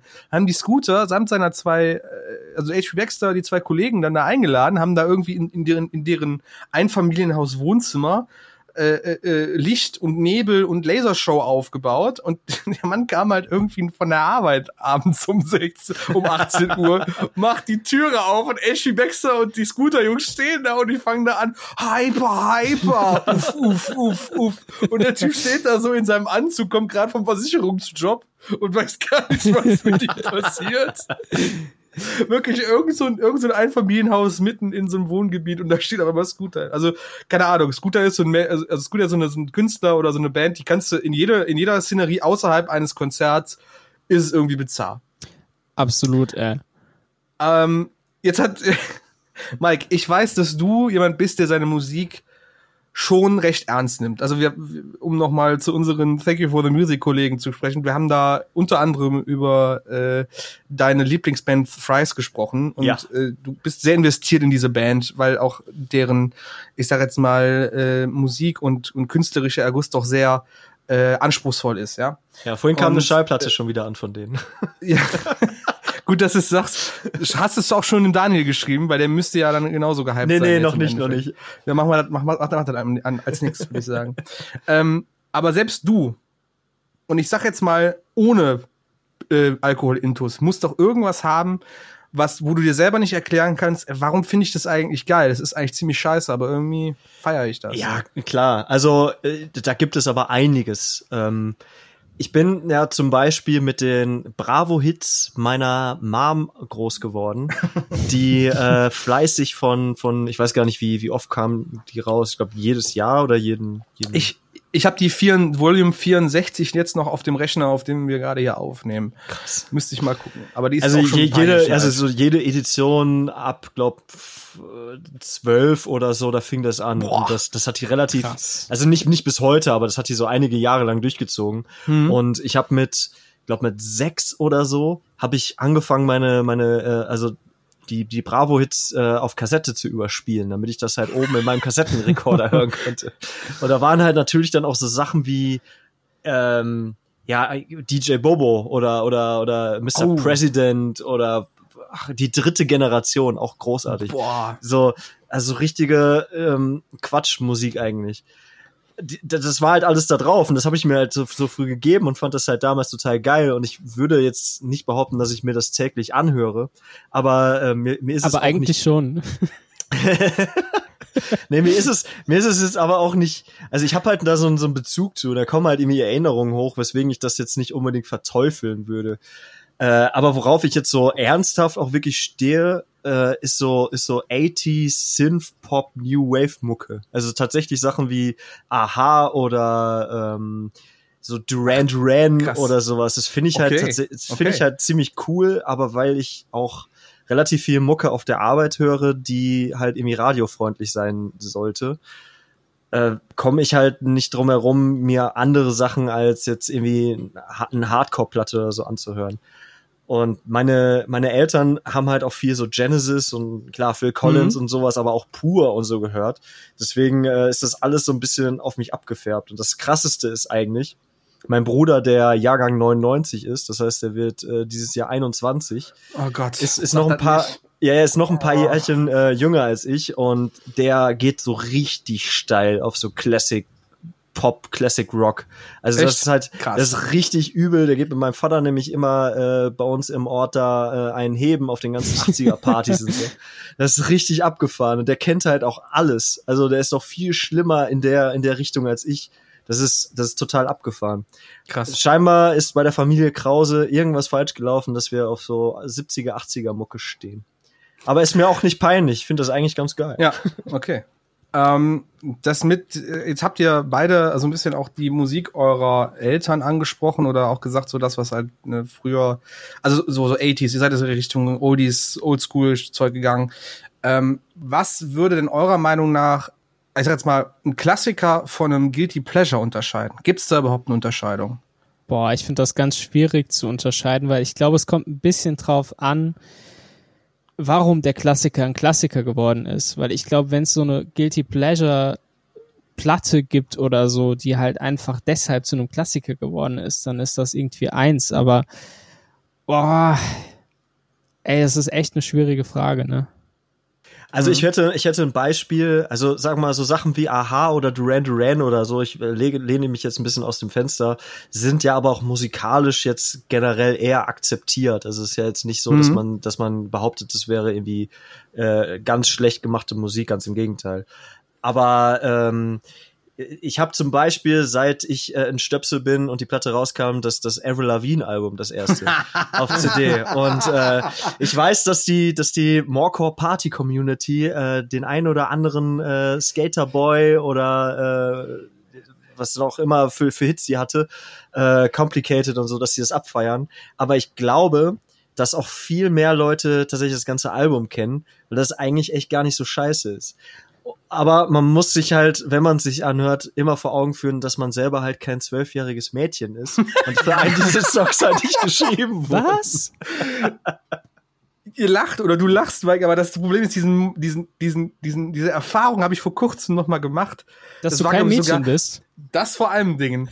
Pass auf. Das vor allem Dingen. vor allem Dingen. Aber bei Mike, Mike, bei dir auf dem Geburtstag habe ich diese Erfahrung nochmal gemacht, dass man einfach kein zwölfjähriges Mädchen mehr ist, aber trotzdem irgendwie sowas geil findet. Und zwar, ich glaube, es war schon fast vorbei. Wir saßen, glaube ich, nur mit wenigen Leuten bei dir im Wohnzimmer. Und wir haben irgendwann angefangen, irgendeine Mucke über YouTube laufen zu lassen auf deinem Fernseher, ja. auf deiner Anlage. Und irgendwann hab, entweder war ich das oder, oder Julia, unsere liebe Julia Strücker, die Fotografin von Morecore, haben wir La Fee angemacht. Könnt ihr euch an La Fee noch erinnern? Ja, klar. Die kommt hier aus meiner Ecke, aus, aus Stolberg, also bei Aachen direkt, ja. Und ich muss ganz ehrlich sagen, tatsächlich, wenn du das aus dem Standpunkt betrachtest, das war ja, ja, was, was ist das? Das ist, es gab halt so eine Zeit lang gab es halt deutsche Rockmusik, die halt irgendwie für Bravo zugeschnitten worden ist. Quasi so die, das, das nah, die Nachwehen von Tokyo Hotel, wenn man es mal jetzt so benennen möchte. Das, nach, das Nachbeben wo unter anderem auch so Bands wie Nevada Tan, äh, ob euch der Name vielleicht noch was sagt. Oh, das war so eine, ja. So eine New Metal, New Rock Band, die auch immer mit Linkin Park ganz gerne in, in einem Atemzug genannt worden sind. Hießen die nicht vorher Panik? Ja, ja, genau, das ja? mussten die aber ändern. Genau, da hatten die ah, ja, okay. diesen. von Nevada Tan könnte ich einen ganzen Abend drüber reden, ne? Das ist diese Band ist einfach nur. Pass auf, aber La Fee. Wir waren bei La Fee. Und dann hat irgendwie, ich glaube, Heul doch oder sowas haben wir, haben wir, haben wir angemacht. Ja. Und wenn man das jetzt mal aus dem, äh, aus dem Standpunkt, wo wir jetzt sind und auch, so, auch musikjournalistischen Standpunkt mal betrachtet, dieses Instrumental, diese Hook, diese Melodien, die sind verdammt gut geschrieben. Also egal Klar. wer dahinter saß, der wusste genau, was er tat. Und ich habe das echt, also man, man, also die, die jungen Leute heutzutage würden sagen, ich habe das low key gefeiert. Ja, ja, ich weiß, ja? was du meinst. Mir ist auch gerade noch was eingefallen, wo ich echt gar nicht dran gedacht habe, aber weil du eben jetzt irgendwie noch äh, zwei, drei Beispiele angeführt hast. Erinnert ihr euch noch daran, dass auf Super RTL früher Werbung von Nu Pagadi lief? Mit diesem Junge, The Sweetest Poison. Alter, das war auch sowas. Das fand ich irgendwie ganz cool, aber irgendwie auch derbe peinlich, ne?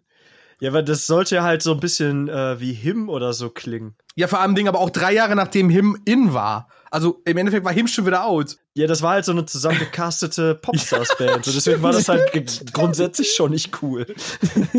Boah, Junge, Deutschland hat so ein Problem damit, Trends zu schaffen, ne? Oder in Trends zu bleiben. Ich, ich wette, wenn unsere, also unsere Zuhörer sind ja keine schlechten Menschen, dass jeder Einzelne Nein. bei, bei so Namen wie La Fee oder so zumindest kurzzeitig am Schmunzeln ist. Weil er genau Absolut. weiß, dass er das bei einem gewissen Pegel oder auch ernst gemeint gar nicht mal so kacke finden. Alter, das ist, das ist wie, das ist äh, äh, Ärzte, Schrei nach Liebe oder Westerland irgendwie mit wieder mit mit zehn Bier Intus auf dem Schützenfest. Ich weiß, ich, ich rede sehr oft über Schützenfeste, aber das ist einfach ein Trauma, was ich hier gerade bewältige. Peng.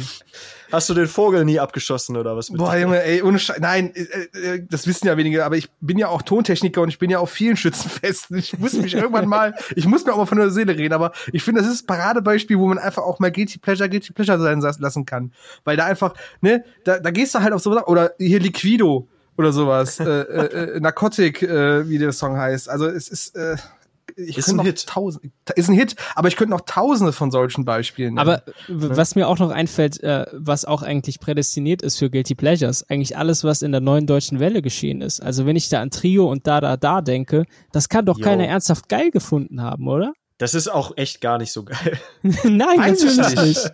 Weiß ich nicht. Ich finde das auf, ich finde das auf einem gewissen Standpunkt dann doch wieder sehr künstlerisch äh, im Endeffekt.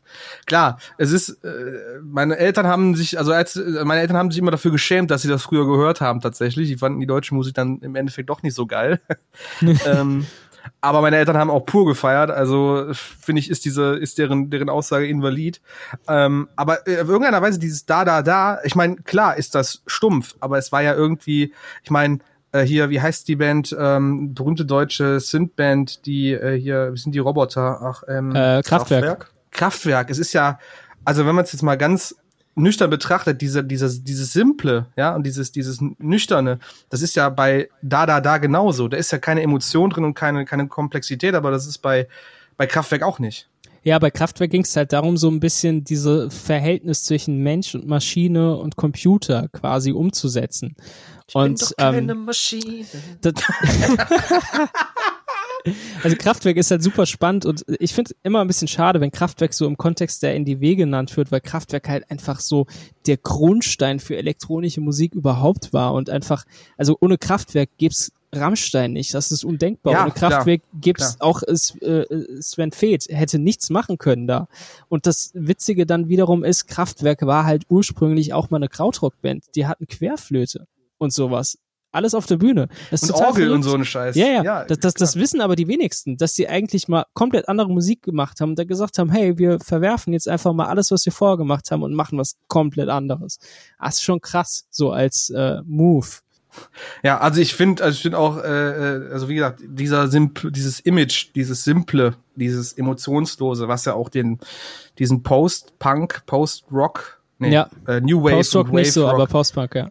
Post-Punk so, ne, sowas wie Joy Division und sowas auch bestimmt hat von ihrem Image her, ist halt, also das geht von Kraftwerk über Neue Deutsche Welle teilweise und auch über das darüber. Diese Coolness, nenne ich einfach mal, sich nicht groß zu äußern. Aber Ähm, bei Joy Divisions, äh, die wussten nicht, dass es Guilty Pleasures sind, weil, also sie waren sich dessen nicht bewusst auf dem ersten Album, wenn ihr versteht, was ich meine. Ich bin leider nicht so gut in Joy Division Oh. drin, um den zu verstehen, aber ich glaube, Mike hat ihn verstanden, oder? Liebe, liebe Joy Division. Ach ja, ich bin, ich bin, ich, ich, ich mache aktuell so ein bisschen äh, auch da meinen Fuß rein, aber auch nur, weil äh, ein Kollege auf diese, also diese, diese New Wave oder was, wie, wie, wie nennt man diese Richtung von Joy Division? Ist das Post-Punk? Ja, Ja. gewissermaßen auf jeden Fall. Auf jeden Fall gibt's irgendwie, gibt's irgendwie im, im, im Ostraum, so im Baltikum, da anscheinend äh, gerade so ein Hype drüber. Russland, Weißrussland, viele Bands, die diesen Stil nachmachen. Jetzt nicht aktuell, aber so vor ein paar Jahren war das wohl ziemlicher Hype. Und da gibt's eine Band, die heißt Molcher Dova. Die haben einen Song, der auf TikTok ausgerechnet auf TikTok so dermaßen durch die Decke gegangen ist, dass die jetzt wieder anfangen, äh, richtig krass Platten zu verkaufen und auf Tour zu gehen oder vor Corona auf Tour gegangen sind. Und äh, deswegen fange ich jetzt irgendwie an, diesen ganzen Ostblock Post-Rock irgendwie, äh, Post-Punk zu hören. Keine Ahnung, warum das so bei mir auf einmal sitzt. Ist kein Guilty Pleasure, dafür schäme ich mich nicht. Das ist kunstvoll. Was du gerade sagtest, äh, würdet ihr denn sagen, dass TikTok ein Guilty Pleasure ist? Weil ich habe Ja. manchmal das Gefühl, das ist es. Ich, ich nutze das viel zu viel. Und ich, manchmal denke ich so, das ist eigentlich, das ist nicht okay. Ich bin, ich bin viel zu alt, um das hier, um hier zu sein und guck mir irgendwelche Teenager an, die ihre Tänze aufführen oder dummen Humor äh, wiederbringen. Und im Endeffekt feiere ich das und, und, und mach den Kopf aus und scroll mich da durch. Also, äh, aber äh, gu guter Über Übergang, äh, Rodney, zu, bei Guilty Pleasures. Es gibt ja außer Musik noch andere Guilty Pleasures. Ich weiß ja, dass unser Mike einen ganz besonderen Geschmack, was TV-Sendungen angeht. Mike, möchtest du ein bisschen darauf äh, aufbauen? So, was du, was deine Guilty Pleasures bei der, beim Fernsehen zum Beispiel sind? Ja, aber das, ja. Das Ding ist ja, Leute, das habe ich ja anfangs erwähnt, ich habe relativ lange jetzt kein Internet gehabt. Und dann bist du gezwungenermaßen, ähm, musst du dir halt auch mal angucken, was halt im Fernsehen so läuft. Also es gibt ja auch keine anderen Sachen, die man mit seiner Zeit anfangen kann abends. Deswegen Die, die ähm, hab sexy Sport-Clips auf 9 Live. Äh, Genau die. die gibt's, die gibt's bei Sport 1, glaube ich. Ach, scheiße. Boah. Ähm, ja, ich- boah, ich bin, also ich bin sehr ernst gemeinter äh, Fan des Morgenmagazins. Ich bin auch sehr Nein. ernst, ich, ich äh, gucke mir aber eher aus Entertainment-Faktor das, äh, den Fernsehgarten auch an.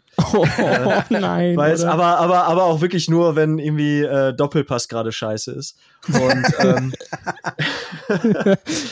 ähm, ja, äh, ich habe also ich habe so eine Hassliebe mit Trash TV. Also ich gucke halt tatsächlich so Dschungelcamp oder so manchmal.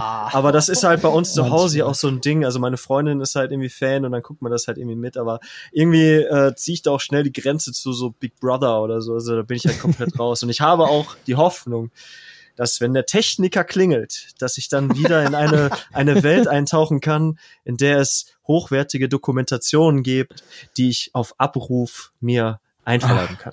Schön. Rodney, hast du ein anderes Medium, wo du ein etwas hast, wo du sagst, es wäre ein Guilty Pleasure nach Definition? Boah, also ich fand seitdem ich kein Fernsehen mehr habe, kommt das nicht mehr vor, aber ich habe es früher geliebt, sonntags, nachmittags irgendwie so amerikanische Highschool-Filme zu gucken, von denen ich von Anfang an wusste, dass sie total schnulzig sind und total kacke, aber ich habe nice. auch so Highschool-Musical, ne? Ey, ich habe das echt gefeiert. Ey, von Twilight ist es nicht weit bis dahin, das muss man das, auch einfach das, mal... Das stimmt, also ich glaube, da habe ich so eine äh, Nische für mich entdeckt und ich muss sagen, ich habe also keine Ahnung, ob das Guilty Pleasure ist oder halt eine Schwäche, aber irgendwie mag ich richtig billige, schlechte Horrorfilme, genauso. Es ist irgendwie ganz merkwürdig. Ich kann es mir auch nicht erklären, aber irgendwie kann ich mir sowas besser angucken als einen Film mit Anspruch. Ich, vielleicht einfach, weil es nicht so viel Anspruch hat. Das kann ja sein. Äh, ich bin tatsächlich äh, kein großer Filmkonisseur, auch kein Serienkonisseur. Ich kriege immer gehört, das musst du geguckt haben, das musst du geguckt haben. Und ich denke mir so, ja, ja, mache ich. Habe ich aber irgendwie entweder keine Zeit oder keine Lust zu, mich dann mal hinzusetzen und Serien zu gucken. Also ich habe zum Beispiel nie Breaking Bad gesehen, ich habe The Walking Dead nicht gesehen. Game of Thrones habe ich mir nicht angeguckt, obwohl ich ein riesen Herr der Ringe-Fan bin eigentlich. generell so Mittelalter-Fantasy bin. Aber was ich halt tatsächlich gerne und mehrmals schon geguckt habe und halt auch feier, ist sowas wie Pacific Rim. Also das ist ja, das ist ja wohl der stupideste, was du dir angucken kannst, so. Großer Roboter, großes Monster. Und der Roboter nimmt einfach einen Tanker, so ein, so ein Schwerlast, so ein Öltanker und nutzt ihn wie so ein Baseballschläger gegen das Monster. Und ich hab äh, immer, ich war mit dem, ich war bei dem Film, war ich im Kino und ich bin da mit Gänsehaut rausgekommen. So, müsst ihr euch das vorstellen. Und ich krieg dafür heute immer noch von meinem Freundeskreis immer einen rüber, weil ich das so feiere tatsächlich. Boah, ey, ich stelle mir gerade vor, wie du zu deiner Freundin sagst, boah, ey Schatz, die heutige Folge Power Rangers war richtig geil. Der Kampf war so realistisch. Ich frage mich nicht, warum ich das so feier. Ich habe auch, ähm, das wird auch so ein bisschen verschrien, diese Serie auf Netflix, Love, Death and Robots. Kennt ihr die? Nee. Diese Anthology-Serie, also wo du quasi jede Folge eine eigene, in sich geschlossene Story hast, so ein bisschen wie Black Mirror, ähm, aber halt äh, auf einem Animationsebene. Also es ging darum, halt in Animationskurzfilme zu drehen und die in einer Serie. Und die sind jetzt auch nicht gerade das, was ich jetzt gehaltvoll finde, aber irgendwie packt mich das. Gerade die brutalsten kindischsten Scheiße, die packt mich einfach, die nimmt mich mit, keine Ahnung. Äh, das, deswegen mag ich auch Herr der Ringe so. Wenn ich da, wenn du dir da Herr der Ringe anguckst, ähm, auch wenn das quasi an sich ein Epos ist, aber diese eine Schlacht im dritten Teil vor Gondor, wenn da 100 Millionen tausend Orks auf 100 Millionen tausend Menschen treffen und sich einfach nur die Schädel einschlagen, das finde ich super geil. Und das ist, das muss Blut spritzen! Ohne Scheiß, ohne Scheiß. Wenn das passiert, hab, hat mich der Film eigentlich schon gewonnen. Dann ist mir fast alles andere egal. Ich weiß nicht, woher es rührt. Ich hatte ja gehofft, dass du sowas wie Barbie der Film sagst, um deine Death Metal Dämonen auszugleichen. Boah, äh, das Schlimme ist, ich habe halt wirklich diese Barbie Filme echt viel zu oft gesehen, aber einfach aus dem Grund, weil meine Schwester die halt so oft geguckt hat, ne? Und oh Gott. Oh wenn es halt nur einen Fernseher gibt im, im Haus, ja, dann hm, dann sitzt du halt daneben mit dem Gameboy und zockst ein bisschen, aber da kriegst du ja doch trotzdem alles mit. also Barney, Barbie in Schwanensee habe ich echt viel gesehen, tatsächlich. Boah, Barney von den Simpsons und der Schwanensee. Barney, oh. den, ja genau, Barney in Schwanensee, genau. Barney nee, Gimbal, oder wie heißt der? Ja, ja, genau. Ja, also das geil. ist so, also ich habe das auch sehr oft gesehen. Ich würde aber nicht behaupten, dass ich das feier. Ja, es ist halt so die Sache, aber irgendwann interessiert dich halt auch, ob Caillou endlich Fahrrad fahren lernt und Haare bekommt oder nicht, ne? ja, absolut, absolut, ey. Oder, oder was für eine tolle Transformation der Power Ranger Roboter heute macht. Keine Ahnung ob es heute mal ein bisschen mehr ist. Das, das habe ich immer, wenn ich bei meinen Großeltern war, musste ich mit Sturm der Liebe gucken. Und wenn du das mal drei, vier Mal hintereinander machst, dann willst du wirklich wissen, wie es weitergeht. Weil die, die, die, hauen da einfach einen Cliffhanger nach dem anderen. Du, da können gar nicht so oft Leute sterben oder andere betrügen, wie die das machen. Das ist total krass. Sturm der Liebe. Hör mal, und das ist auch so eine Sache, wo du, wo du oh Gott, ey, was du da erwähnst. Fuck, ey. Gut, äh, jetzt, wir sind schon, wir haben uns schon gut aus, wir sind gut ausgeschweift bei dem ganzen Thema. Ich möchte langsam mal zum Ende kommen, aber vorher noch mal eine Frage an euch beide. Jetzt habt ihr beide davon gesprochen, oder zumindest Rodney vor allem Ding, dass du früher immer so Angst hast, ein bisschen das Gesicht zu verlieren, ja, vor deinen coolen Metal-Freunden. Ähm, da war man natürlich auch noch sehr jung und hat so ein bisschen seine, seine, seine Gruppe gesucht, wo gehöre ich jetzt dazu? Ich möchte meine Kultur finden, wenn man es so nennen möchte. Glaubst du, das ist bei heutigen jungen Menschen immer noch so, dass die immer noch so vehement dagegen ankämpfen, sich jetzt nicht irgendwie äh, Apache anzuhören, wenn sie eigentlich voll auf äh, Slipknot stehen? Äh, ich glaube ganz ehrlich ja, weil ich denke, dass man einfach in einem jungen Alter noch nicht so reif ist und noch nicht so viel Selbstbewusstsein vielleicht auch hat, da drüber zu stehen. Und äh, was ich gerne noch anführen würde, ist äh, der Begriff des King-Shamings, der ja jetzt in den letzten zwei Jahren eigentlich erst zu einem Mhm. Ding wurde. Und für mich ist das genau dasselbe. Ja. Ob das jetzt auf einem Fetisch beruht oder ob das auf einem Musikgeschmack oder sonst was beruht. Ich glaube, Guilty Pleasures ist sowas, was unsere Generation noch kennt, aber die Generation nach uns dann vielleicht einfach als King-Shaming bezeichnet. Und ich glaube, das ist genauso, wie unsere Eltern hatten das, die Generation nach uns wird das haben und ich denke, in Zukunft wird das immer irgendwo da sein. Was nicht heißt, dass aber so ein Guilty Pleasure dauerhaft bei jedem äh, Nee. bestehen bleibt im Endeffekt. Ich meine, äh, Mike, mal ganz ehrlich, wenn jetzt Hit Me Baby One More Time läuft von Britney Spears, bist du auch der Erste, der auf die Tanzfläche geht, oder? Boah, nee, den finde ich tatsächlich richtig scheiße. Okay, aber, aber, aber Britney hat, hat äh, äh, einen sehr guten Song, nämlich Every Time. Der ist sehr traurig, Leute. Okay, aber das ist so einer, da, da, das fühlst du, ja? Den fühle ich. Aber auch nur wegen äh, dem Film Spring Breakers. Die, die den kennen, die werden wissen, was ich meine. Okay, okay. Ä- ä- Aber, aber so, auch so, also generell aus der Zeit, Backstreet Boys und ich meine, diese 90er Partys gibt's ja auch. Das ist ja das quasi das Konzept dahinter. Äh, Ja, aber das sind so, das, da, da, also die Songs, die da laufen, sind meiner Meinung nach einfach auch so krass ausgelutscht. Also da, Okay. da kann ich mich auch nicht mehr so groß dran erfreuen, trotz meiner Bravo-Hits-Liebe. ähm, da, da, da, da kannst du mir dann doch eher mit Song 2 kommen oder so. Da würde ich, glaube ich, eher ausflippen, als jetzt noch mal irgendwie Everybody von äh, Backstreet Boys oder so zu hören. Okay. Darauf ein Huhu. Ja, genau. Boah, Junge, Alter. Hatten wir in der letzten Folge schon. Richtig beschissener Song. Plain White Tees haben den gecovert, ne, Mike? Ja. Ja, Ja. Ich, ich erinnere mich noch dran, äh, Song 2 war damals die Lead-Single von FIFA, ich glaube 99 oder so. Auf jeden Fall das 98. e 98, ey. Das war das erste FIFA, das ich hatte. Ich hab's so gefeiert. Das war so Voll. geil, ne? Ja, damals war es ja noch frisch.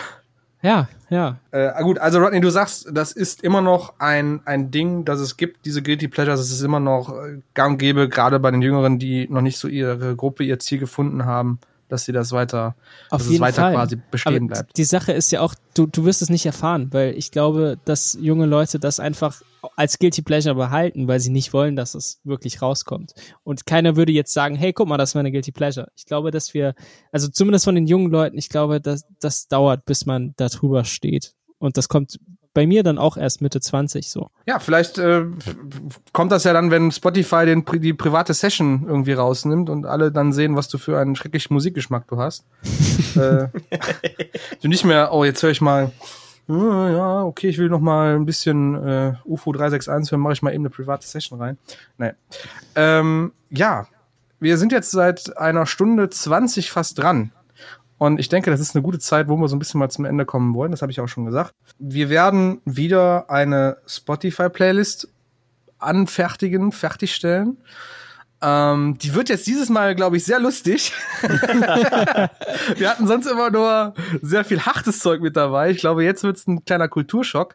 Äh, aber ich fange mal mit äh, Mike an. Was wären denn deine zwei Songs zum Thema, die du jetzt dabei steuern würdest? Ähm, von Paul Young, Come Back and Stay. Hm. Und äh, von, jetzt weiß ich nicht, welchen ich nehmen soll. Ich, ich sag jetzt einfach mal, weil es thematisch schöner passt, äh, Aha mit Summer Moved On, weil ich nämlich gerade heftig am Schwitzen bin und hoffe, dass das äh, irgendwann vorbei ist. wird langsam wirklich zum, zum, zum Hauptthema bei uns, das Schwitzen, habe ich das Gefühl. Das ist ja jetzt Oh yeah. drei Folgen nur noch am Schwitzen, immer nur am Schwitzen. Oh yeah. Rodney, deine zwei Songs für unsere Spotify-Playlist. Hui, also ich glaube, ich würde tatsächlich, weil wir drüber gesprochen haben, äh, Fetal Machine von Nickelback nehmen. Ähm, Uh, weil, ey, ohne Mist, Nickelback ist gar nicht so scheiße. Die haben einfach einen unverdienten Ruf teilweise. Ähm, und dann darüber hinaus auf jeden Fall Faster, Harder, äh, Scooter. Ähm, weil, ey, ohne Mist, der, der, der Song ist einfach Power. Also von vorne bis hinten. Du kannst darauf der pumpen. Song ist Power. Ey. bam, bam, bam, bam. Definitiv. Also vor allem das Geile ist, Scooter sind Hardcore und die beweisen es auf diesem Song. Von vorne bis hinten, auf jeden Fall. Ey. Cool. Das wird auf jeden Fall eine sehr lustige Kombination, wenn die Leute von AHA auf einmal auf Scooter treffen. Geil. Was hast du Ähm, denn? Ja, ich werde auf jeden Fall La Feder reinpacken. Zum einen. Einfach, weil das auch so ein bisschen Lokalstolz ist, ja. Man musste auch die Leute, muss die Local Heroes natürlich immer supporten. Und Lafay ist ein Local Hero. Ich habe die tatsächlich noch vor ein paar Jahren auf einer äh, Weihnachtsveranstaltung gesehen, wie sie da in der Stadt Aachen gesungen hat. Geil. Ähm, und als zweites mache ich, ich suche mir, boah, was nehme ich jetzt? Ich will auf jeden Fall was richtig Beschissenes aus meiner Hip-Hop-Playlist nehmen. Ich glaube, ich nehme ich nehm, ich nehm diesen richtig beschissenen Song von Summer Jam und Farid Bang. Ich finde, Farid Bang auf maximal Autotune muss man sich mal gehört haben, damit man auch einfach weiß, okay, das ist das, der Worst Case, was Hip-Hop angeht. Ja, genau. Summer Jam und Farid Bang äh, zusammen mit dem Song Donatella. Geil. Ich hoffe, die Leute werden die Folge zuerst anhören, bevor sie äh, den, die, die, die Spotify-Playlist anschmeißen. Ich hoffe nicht. Sonst fragen, ich was hoffe denn nicht. da los ist. Ich hoffe nicht. Ich will, ich will, dass die Leute das anwerfen und vor Schreck wieder ausmachen, im Endeffekt. Das Oh wäre je. so. Geil. Aber Genau. ich habe eben auf jeden Fall was gelernt, weil ich dachte immer, ähm, es wäre benannt nach dem ähm, Ticket, was du bekommst, wenn du falsch, äh, wenn du falsch parkst äh, in Kalifornien, also LA-Fee ähm, und gar nicht La Fee. Also Ah, Alter, der ist so weit hergeholt. Ich, ich war gerade wieder mittendrin mit, ich bin dir gerade mitgefolgt. Ich so, okay, LA, Alter, Ticket. Wo ist er jetzt? Wo, wo will er hin? Wo will er hin? also, also ich muss schon sagen, natürlich ist der weit hergeholt. Das ist ja am anderen Ende der Welt von hier aus gesehen, ne? Boah, Rodney, du machst mich fertig. Ich, wir Weiß. sprechen, ich finde, ich finde, Rodney sollte auf jeden Fall unser, äh, unser Skript, unser imaginär, imaginäres Skript mit weiteren Wortwitzen füllen, auch im Hintergrund. Und äh, ja, Rodney, vielen Dank, dass du heute dabei warst. Sehr gerne, sehr Danke. gerne. Ähm, bevor wir äh, äh, aufhören, eine kleine Sache. Mike, möchtest du von, schon mal ein bisschen was für unsere nächste Folge teasern? Was uns da erwartet? Äh, ja, wir, wir, wir werden jetzt äh, in den nächsten Folgen immer mal wieder auch äh, einen Gast dabei haben.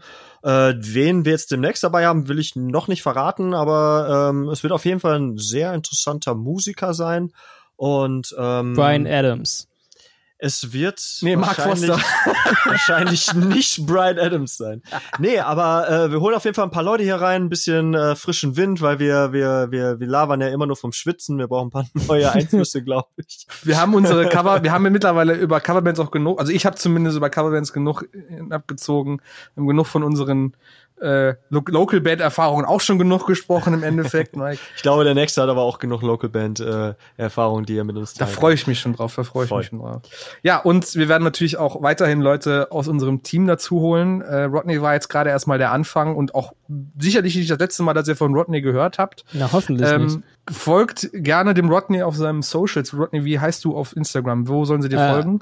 Also mich findet man immer unter Roddy Lost, also R-O-D-D-Y-L-O-S-T. Ähm, und ganz so verloren bin ich gar nicht. Also kommt immer drauf an, wie spät es ist, äh, wie viel Bier ich Genau. mit Mike schon getrunken habe und wie viele Ochsenknechts uns über den Weg laufen. Boah, du hast jetzt wieder, du hast jetzt gerade wieder eine Sache angerissen, das müssten wir eigentlich erzählen. Ich habe Angst, dass wir dann dermaßen den Das halten, wir uns, das halten wir uns für die nächste Folge äh, mit Rodney einfach. Okay, finde ich, Auf ist ein, jeden ist ein Fall. Punkt. Für die nächste Folge, dann beginnen wir die nächste Folge mit dieser Story, die wir jetzt angeteasert haben. Das wird ein super Cliffhanger. äh, quasi aus äh, Verbotene Liebe gelernt. Ähm, genau, folgt dem Rodney auf Instagram. Ich habe gehört, der Rodney ist auch ein super krasser veganer Koch.